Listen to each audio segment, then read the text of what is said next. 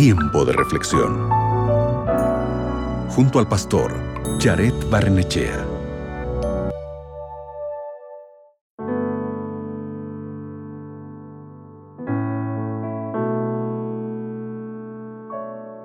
Cuando alguien te lastima, o peor aún, lastima a alguien a quien amas, la venganza puede parecer muy atractiva.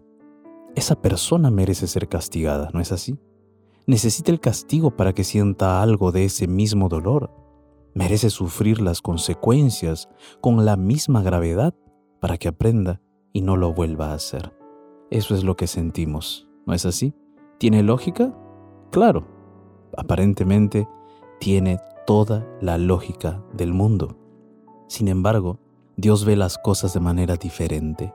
Tanto sus preceptos como su estrategia pueden realmente sorprendernos. Mira lo que el apóstol Pablo dijo en Primera de Tesalonicenses capítulo 5 versículo 15. Tengan cuidado de que nadie pague a otro mal por mal. Más bien, procuren siempre hacer el bien, tanto entre ustedes como con los demás. Las palabras del apóstol Pablo suenan muy semejantes a las palabras de Jesús en Mateo capítulo 22, versículo 38 al 40, la famosa regla de oro dice así, ama a tu prójimo como a ti mismo, y haz a los demás lo que te gustaría que te hicieran a ti. Los caminos de Dios, querido amigo, amiga, no siempre son fáciles, pero siempre podemos confiar en ellos. Cuando elegimos no perdonar, el odio, la ansiedad y la amargura echarán raíces pero cuando elegimos el perdón, entonces florecerán el amor, la paz y la reconciliación. ¿Y tú, querido amigo, amiga, hablaste a espaldas de alguien? ¿Rompiste una promesa? ¿Mentiste? ¿Criticaste? Recuerda siempre que en algún momento todos ignoramos los preceptos de Dios y en lugar de seguir esos preceptos, creamos nuestras propias reglas, nuestros propios preceptos Merecemos por eso la ira de Dios, claro. Sin embargo, Él nos ofrece su amor incondicional. Gracias al sacrificio de Jesús, no recibimos lo que merecemos. Mientras Jesús colgaba de la cruz, respirando por última vez, Cristo exclamó, Padre, perdónalos porque no saben lo que hacen.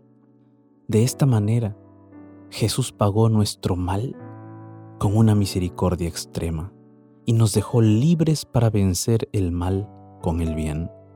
Así que el día de hoy, ¿qué tal si honramos el sacrificio de Cristo tratando a los demás como Él nos trató a nosotros, con amor? ¿Qué te parece? Yo te invito para que podamos orar. Allí donde estás, cierra tus ojos, ora conmigo. Bendito Padre Celestial, sin duda que nosotros no merecemos tu amor ni el sacrificio que hizo Jesús a nuestro favor, pero también sabemos que lo hiciste por amor y aceptamos tu amor eterno. Padre Santo, ayúdanos a guardar ese amor que nos tienes en nuestro corazón de tal manera que cuando haya personas que nos hieran o nos lastimen, nosotros podamos amar a esas personas así como tú nos amas, perdonar a esa persona así como tú nos perdonas Ayúdanos, Padre, en el nombre de Jesús. Amén. Recuerda, tratemos a los demás no como lo merecen, sino como Cristo nos trató, con amor. Acabas de escuchar Tiempo de Reflexión con el pastor Jared Barnechea.